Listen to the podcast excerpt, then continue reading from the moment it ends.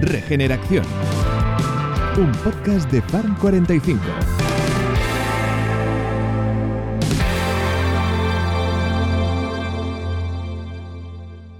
Bienvenidos a Regeneración, un podcast iniciativa de Farm 45 para apoyar y divulgar sobre modelos de producción de alimentos que cuidan la salud del suelo y de los ecosistemas. Farm 45 es una iniciativa impulsada por Cookpad, una empresa tecnológica que, entre otros proyectos, ha creado la mayor red social de cocina casera del mundo. Farm 45 promueve un modelo alimentario y productivo verdaderamente sostenible, el modelo regenerativo, que contribuye a recuperar la salud del suelo, fomenta la biodiversidad, nuestro bienestar y que es clave para garantizar una alimentación saludable en los próximos años. ¿Quieres participar? ¿Quieres proponer una invitada e invitado? Escríbenos a info@farm45.io. Y para empezar, os quiero presentar al equipo de Fan 45. Somos Ada Navarro, Ignacio Mansergas, Owen Ogawa y quien os habla, Patti Jiménez. Ada, bienvenida. Hola, muy buenos días, Patti, ¿cómo estás? Bien, Ada es parte del equipo de Fan 45 y es nuestra especialista en comunicación estratégica, marketing digital y agricultura regenerativa. Ignacio Mansergas. Buenos días, Patricia. Un placer estar aquí contigo. Encantada igualmente. También miembro principal del equipo de Fan 45, consultor de desarrollo de negocio, estrategia empresarial y foodtech. Owen Ogawa. Hola, ¿qué tal? Gracias, Patti. Gracias a ti, Owen. Él es nuestro coordinador del Departamento de Desarrollo de Negocio de Fan 45 a nivel global y yo misma, Patti Jiménez, doctora en ecología y una apasionada de la ganadería y el pastoreo como herramienta de lucha contra el cambio climático. Y a continuación vamos a dar paso a nuestro invitado de hoy. Nuestro invitado de hoy es José Luis García de Castro, licenciado en veterinaria, formado en manejo holístico y agricultura regenerativa, con más de 10 años de experiencia en gestión de fincas ganaderas.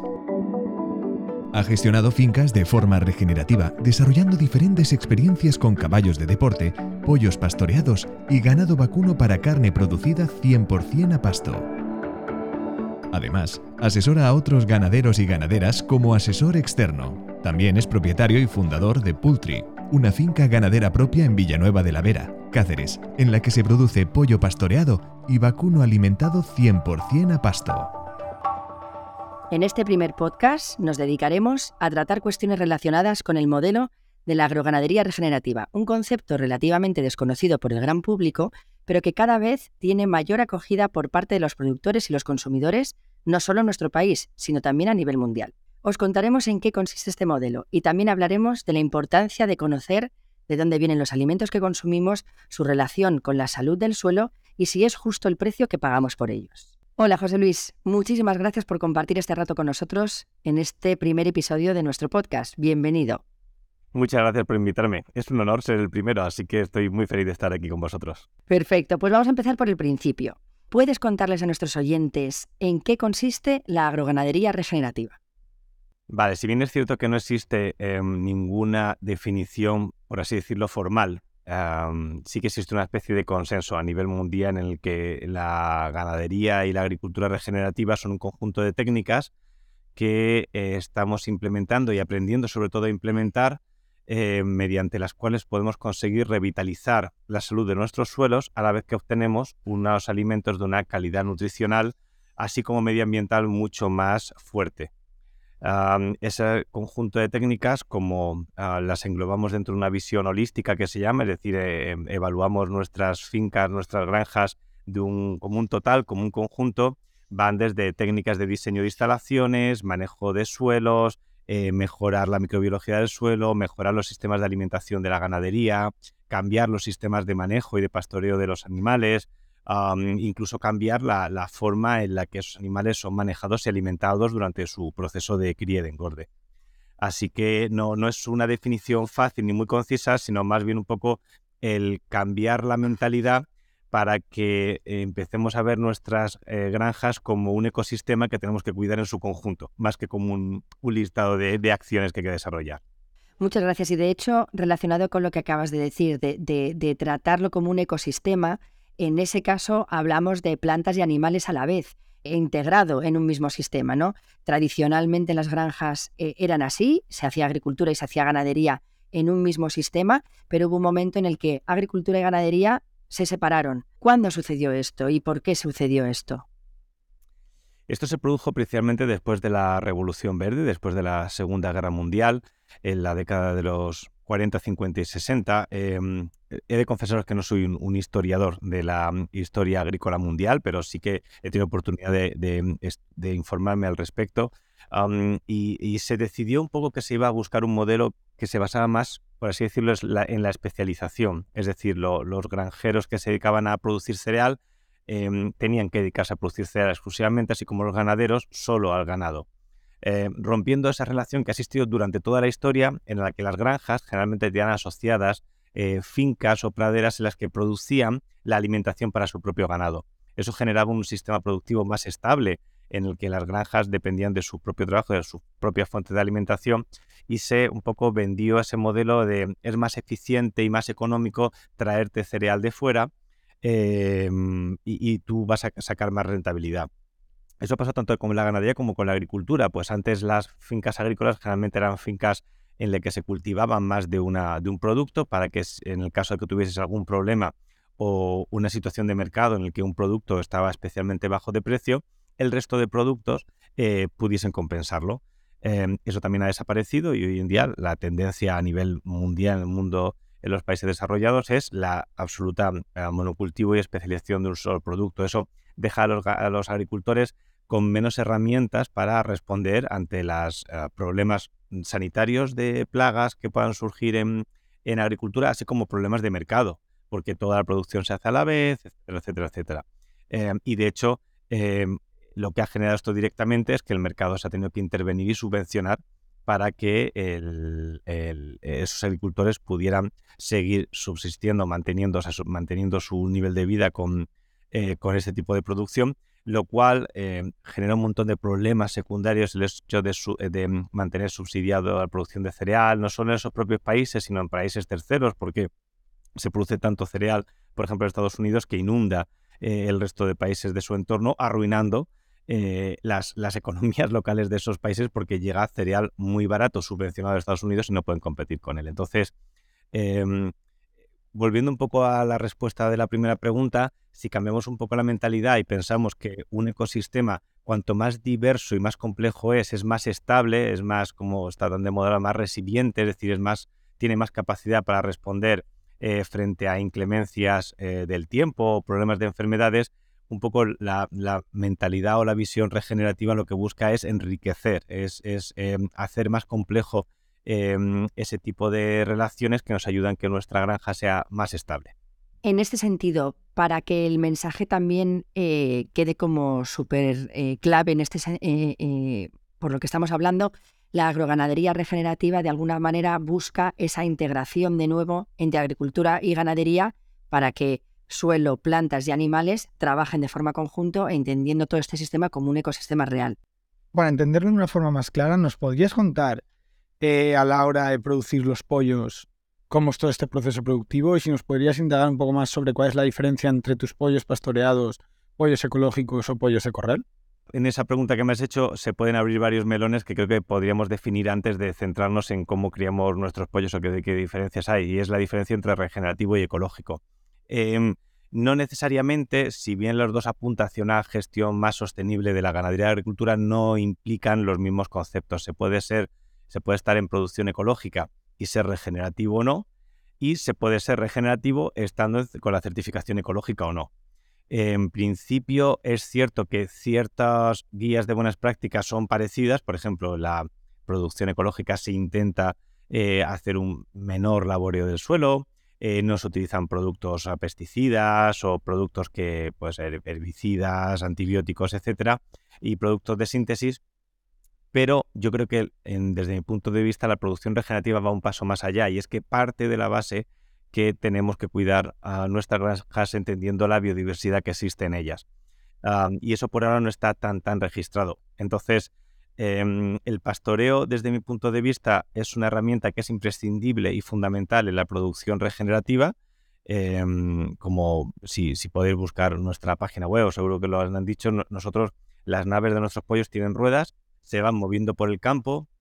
Los pollos están un máximo de 3 a 5 días en cada corral, de tal manera que aprovechan mm, eh, los recursos forrajeros, insectos y semillas que hay en esa parcela. Em, y después, una vez que lo han estercolado y han dejado han hecho una acción muy fuerte sobre el suelo, movemos el corral y, cuando dan cuatro ciclos de movimiento alrededor de la nave, que son de 12 a 15 días, toda la nave se mueve hacia adelante porque tiene ruedas y empezamos otro ciclo. Eh, eso nutre el suelo, revitaliza, es una inyección brutal de microbiología al suelo, se recuperan los campos de una manera increíble. En el caso de la producción ecológica em, de pollo ecológico, por así decirlo, convencional, aunque puede ser que, no, esté bien dicho, pero vamos, la, manera más frecuente son naves. Eh, fijas los pollos en el corral, efectivamente, son corrales que están al aire libre, obviamente es infinitamente mejor que un cebadero industrial, pero cualquiera que haya tenido gallinas o cualquiera que, haya visitado un cebadero em, ecológico de pollos verá que es que a, los, a la semana de salir los pollos a la calle, todo el corral está arrasado, es, tierra lo que hay. Entonces no se produce esa labor de regeneración de esas praderas. Eh, de ahí la importancia de hacer ah, un programa de pastoreo muy intenso y siempre constante, porque si no lo que hacemos es que arruinamos, arrasamos toda la superficie que hay alrededor de estas naves. Perfecto. Muchas gracias, José Luis, porque te quería preguntar un poquito más en profundidad. ¿Cómo es la vida de, tus pollos? ¿Cómo se alimentan? ¿Cómo es toda esta gestión que haces de esos animales y su alimentación y su vida día a día en, tu finca? Esta es una pregunta muy importante porque em, hablamos de alimentación de animales, eh, pero trabajamos con animales que sus sistemas digestivos son muy, muy diferentes. Eh, nuestros pollos, por ejemplo, nuestros pollos, todo el pollo pastoreado del mundo, así como todo el pavo, el pato, etcétera, las aves, eh, no son rumiantes. Es decir, ellos no pueden obtener energía de la digestión o de la degradación de la celulosa. Eh, nosotros, aunque comiésemos 40 kilos de lechuga al día, no podemos obtener glucosa de la fermentación de la celulosa.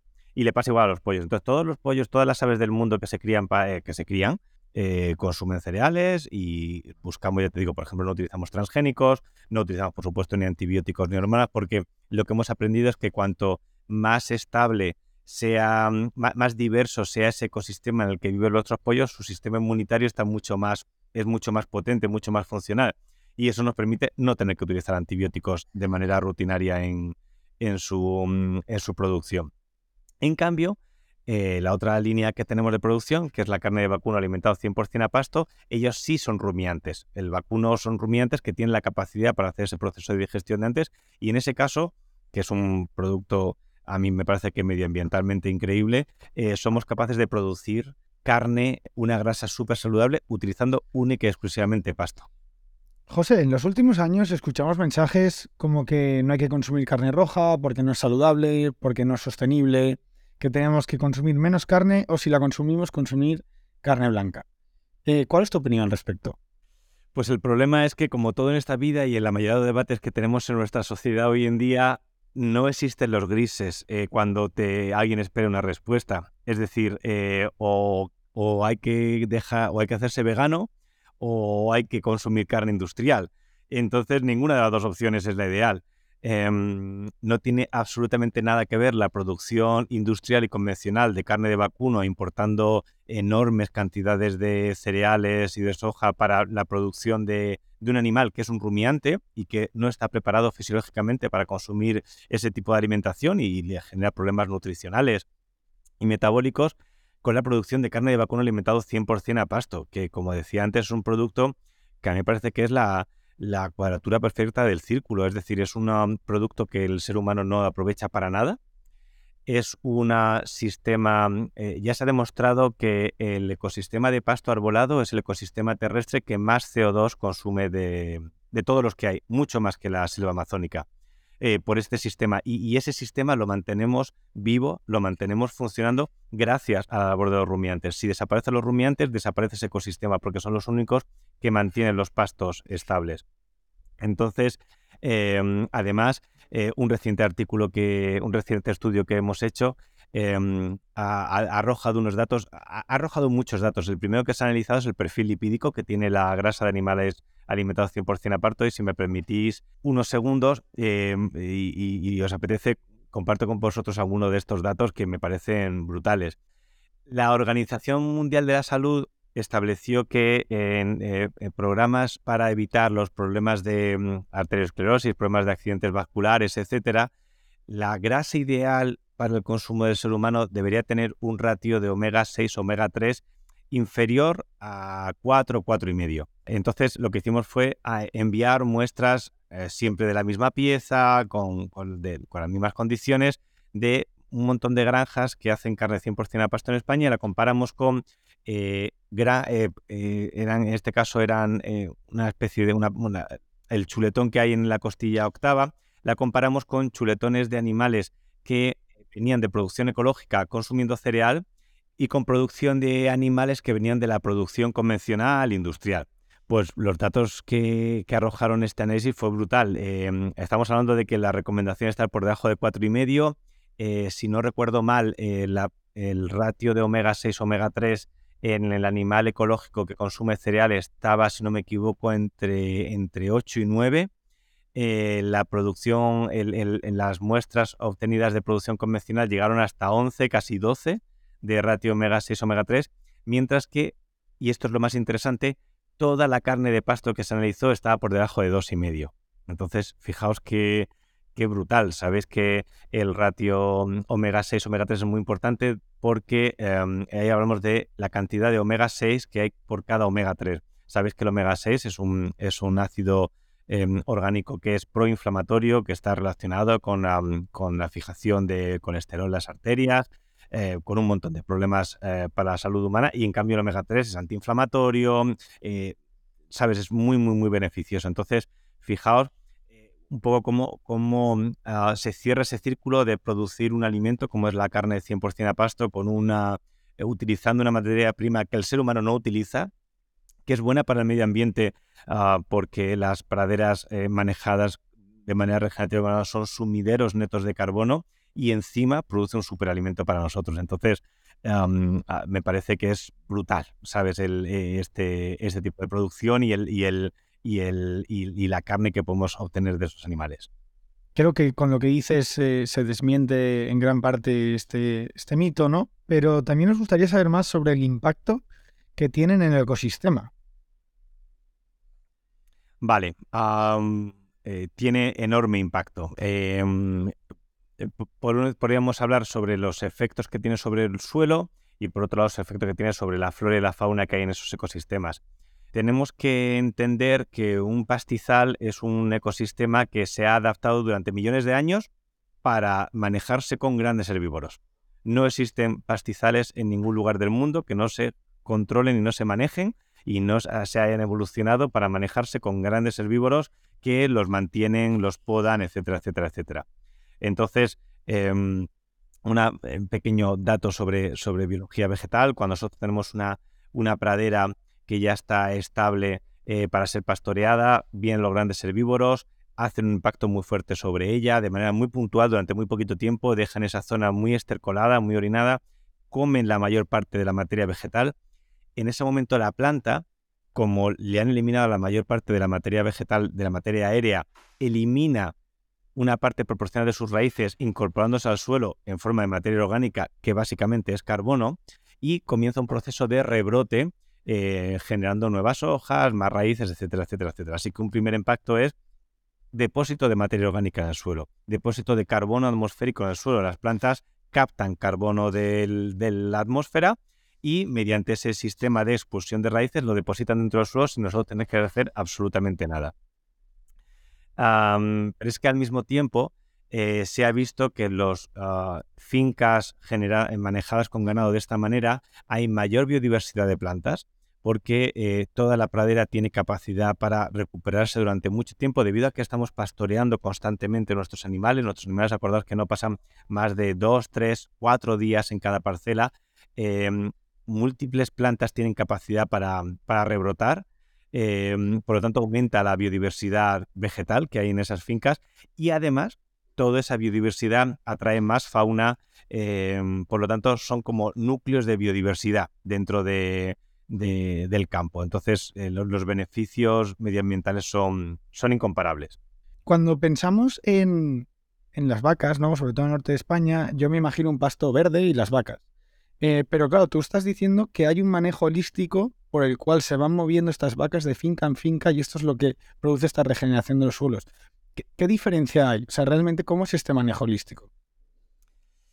Eh, el manejo holístico es eh, un poco esa visión regenerativa que tenemos de nuestras fincas. Es decir, si nosotros observamos cómo es un único sistema de pastos arbolados en cualquier sitio del mundo, porque lo bueno es que el modelo lo podemos copiar de cualquier sitio del mundo, el modelo es muy parecido. Es decir, son grandes manadas de herbívoros que se mantienen muy unidas porque existe una presión de los depredadores. ¿Os acordáis de, esas manadas de ñúes y de bisontes? Que el que va cojito, que lo vemos en los documentales de la 2, se lo come el leopardo o el león. Entonces, em, su, principal sistema de defensa es la cohesión, el mantenerse muy unidos em, para que ese efecto grupo confunda la atención de, y la, ¿sabe? La, la, acción de los depredadores. Entonces, esas grandes manadas de herbívoros se van moviendo a lo largo del suelo de manera muy concentrada y como obviamente nos pasa a todos, donde un animal ha estercolado y orinado el día anterior, al día siguiente no quiere estar.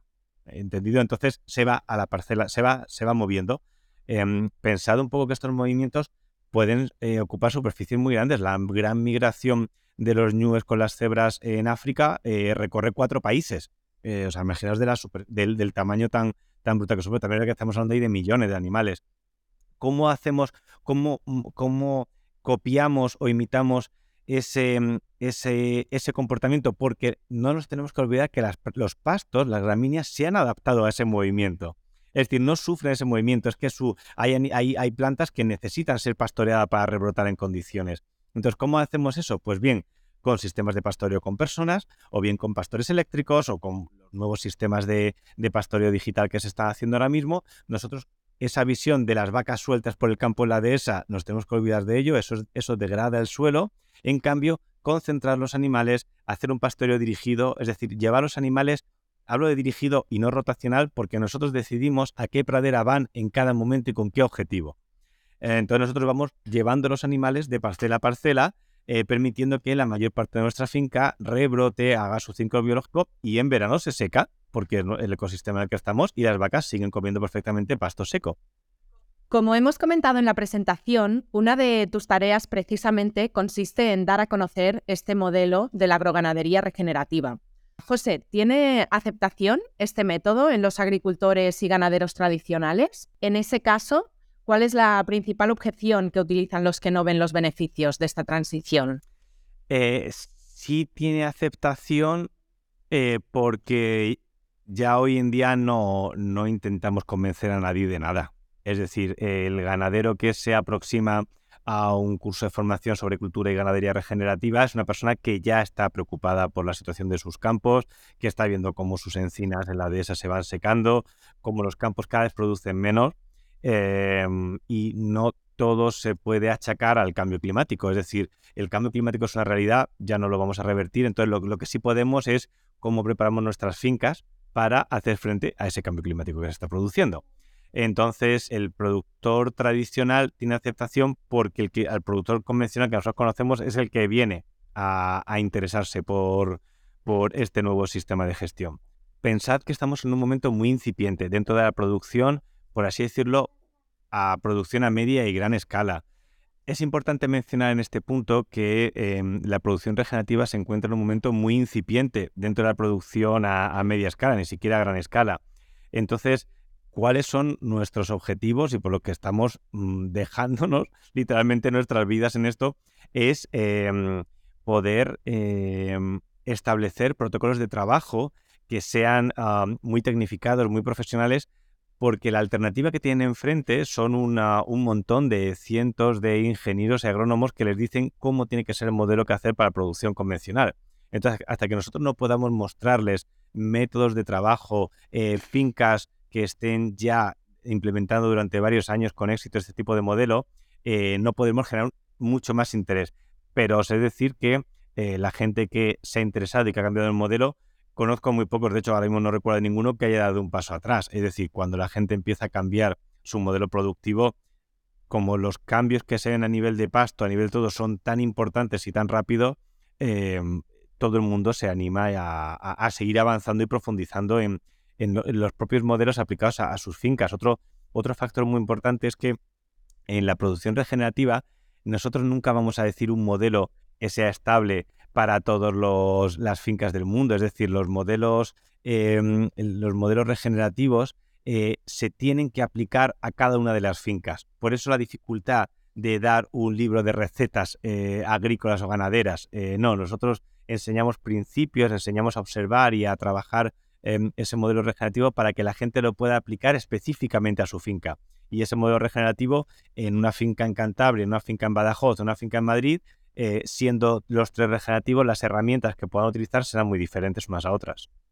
Muchas gracias. Justamente estaba respondiendo a la siguiente pregunta que te queríamos plantear, ¿no? Que es la presencia que tiene ahora mismo la agroganadería regenerativa en nuestro país. Comentas que esta presencia está aumentando, digamos, por su interés, por su efectividad y por este enfoque hacia las soluciones. Sí, sí, sí. De hecho, eh, fijaos eh, cómo una revista con una entidad con un calado de, opinión tan importante a nivel mundial como es Forbes, estableció que el concepto regenerativo iba a ser una tendencia de consumo y de interés global durante los años 22 y 23.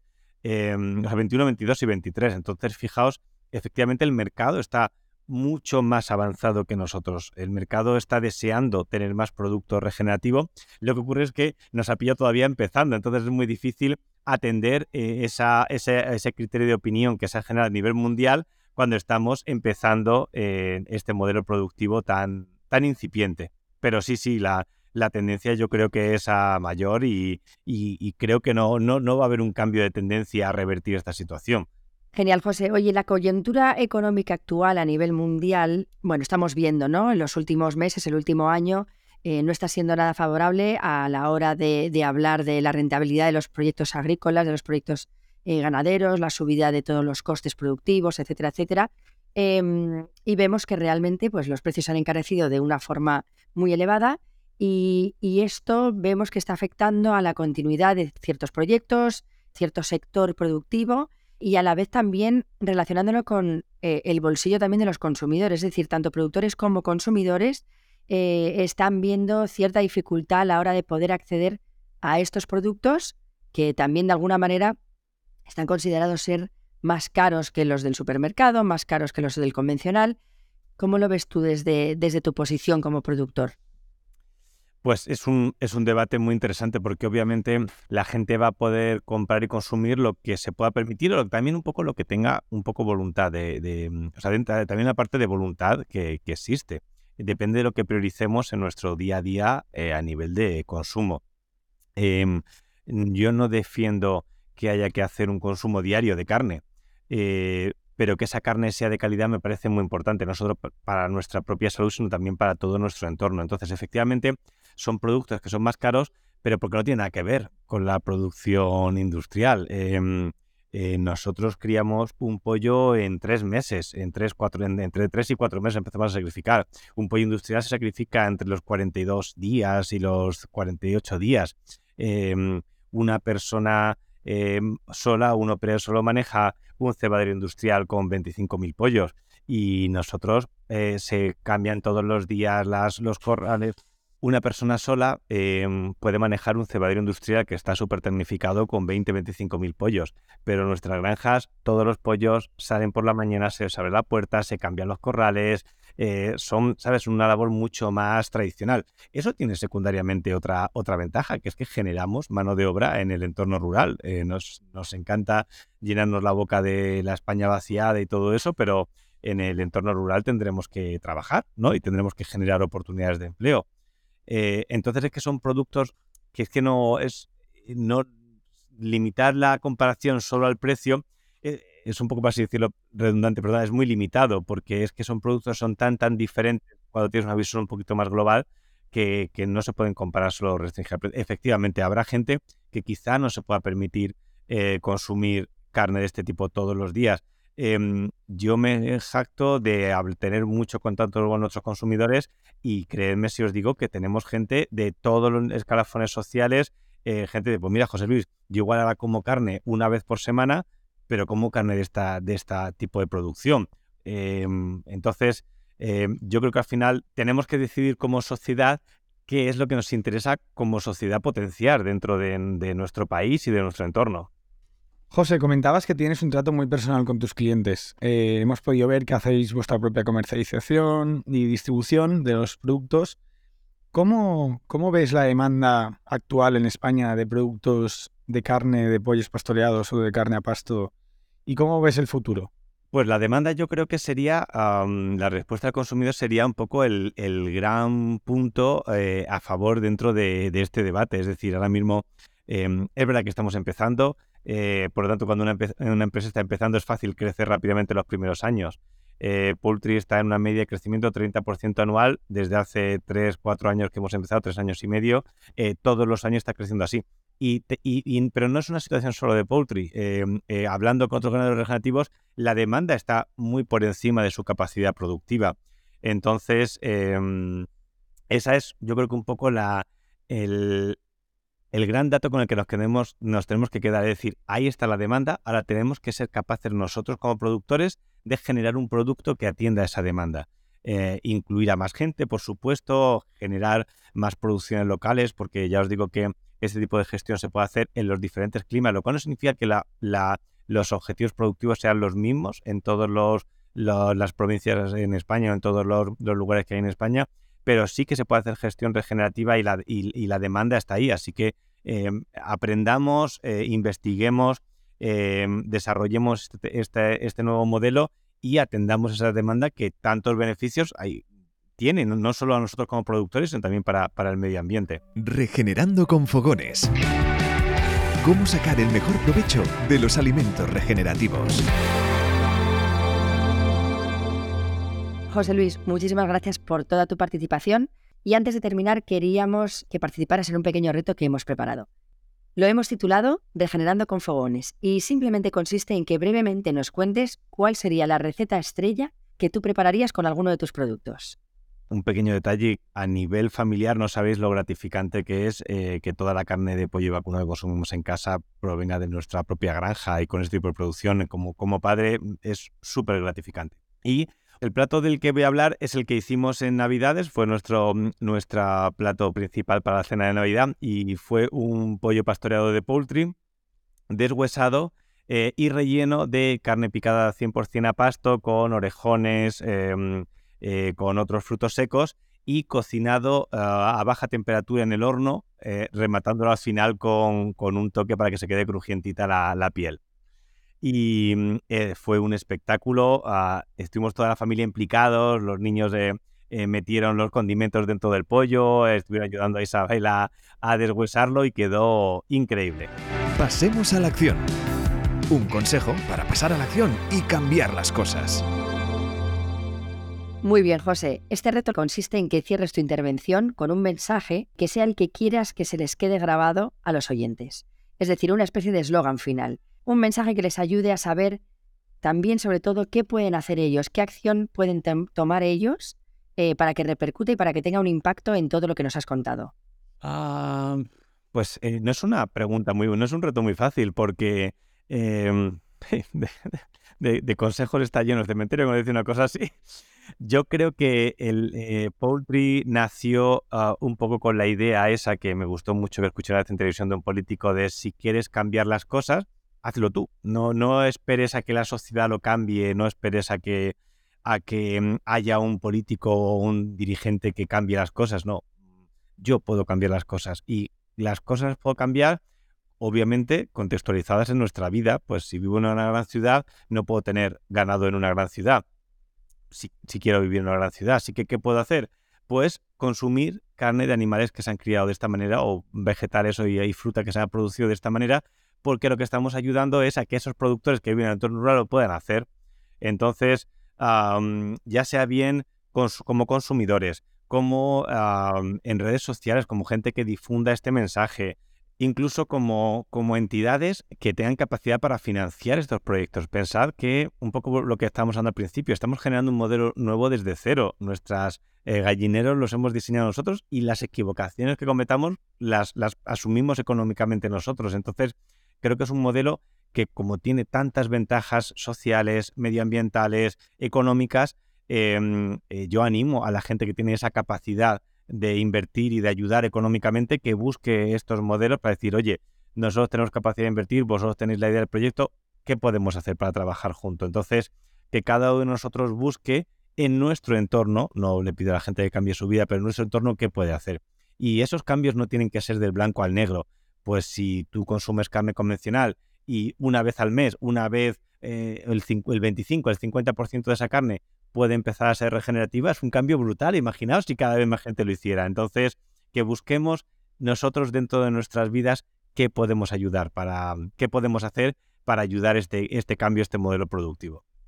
Pues José Luis, muchísimas gracias por todo lo que has compartido con nosotros en este capítulo y nos sumamos, eh, el equipo de este podcast, a este mensaje que acabas de, darnos también y, lo reforzamos. ¿no? Nuestra misión con este podcast es poder ser altavoz de todo lo que implica la agroganadería regenerativa, el impacto que tiene a nivel social, a nivel ambiental, a nivel de salud y que todos tenemos algo que podemos hacer, todos podemos tomar una acción en ello, todos estamos implicados en cómo se producen nuestros alimentos, cómo se, se manejan y cómo se regeneran los ecosistemas de los que dependemos. Y en este sentido, pues animar a todo aquel que nos escucha a, a, ver de qué manera puede tomar esa acción ¿no? y puede ser partícipe de todo ello. Bueno, José Luis, pues muchísimas gracias por haber estado con nosotros en este capítulo y bueno, queríamos pedirte que por favor nos recuerdes qué es Poultry, cómo la gente puede encontrar todo lo que producís en Poultry y cómo pueden contribuir con, la compra con el consumo de tus productos. Muy bien, pues Poultry es una granja regenerativa que nació hace cuatro años. Eh, poultry significa, mm, ah, viene de, una, de dos palabras eh, inglesas, Poultry terminado en Y es avicultura, es decir, producción avícola en general, todo, todas las, líneas que hay. Eh, y nos hemos hecho ese juego de palabras, terminado en vez de con I latina, termina con T-R-E-E -E, como árbol, porque lo que hacemos es avicultura va debajo de los árboles. Em, tenemos nuestra propia página web, que es poultry.es, donde ofrecemos eh, directamente la carne de nuestros animales, así como otros productos regenerativos de otros productores, porque una de las cosas que hemos visto es que para facilitar y hacer más sencilla la, adquisición de esos productos por los consumidores es unirnos ganaderos eh, que trabajamos con criterios igualmente regenerativos para hacer, ofrecer una cesta de la compra lo más, lo más amplia posible. Y nada, gracias a vosotros por haberme invitado y como es el eslogan de Poultry, pues bienvenidos a la ganadería del futuro, pues eh, ojalá que lo, que lo logremos. Y, si no, em, eh, reniego de los pesimistas que, son pesimistas de boquilla, pero no hacen nada. Es decir, pues eh, vamos a intentarlo y si no, pues lo habremos intentado, pero por lo menos lo vamos a intentar. Eh, no, hoy en día ya la gente puede hacer un pedido y en menos de una semana lo recibe frío en su casa, todo fileteado, todo envasado al vacío. Entonces, em, no es muy difícil en realidad apostar por ese tipo de consumo. Muchísimas gracias, José Luis, de verdad. Volveremos a invitarte más adelante para seguir hablando de todos estos temas. A nuestros oyentes, pues recordad que podéis compartir, añadir a favoritos, darles a me gusta, eh, todo lo que queráis a nuestro podcast a través de las redes sociales. Además, también podéis eh, proponeros de qué temas queréis hablar, de qué, de qué temas queréis que nosotros eh, bueno, podamos ofreceros contenidos. Y para ello es tan sencillo como mandarnos vuestras preguntas o sugerencias al correo info farm45.io. Muchísimas gracias a todos, nos vemos en el siguiente capítulo. Suscríbete a nuestros canales de podcast en Spotify, Apple Podcast e iVoox. Síguenos en nuestras redes sociales, en Instagram arroba farm45 y en Facebook farm45 y también en nuestro canal de YouTube. Y no olvides visitar nuestra web farm45.io. Regeneración, un podcast de Farm 45.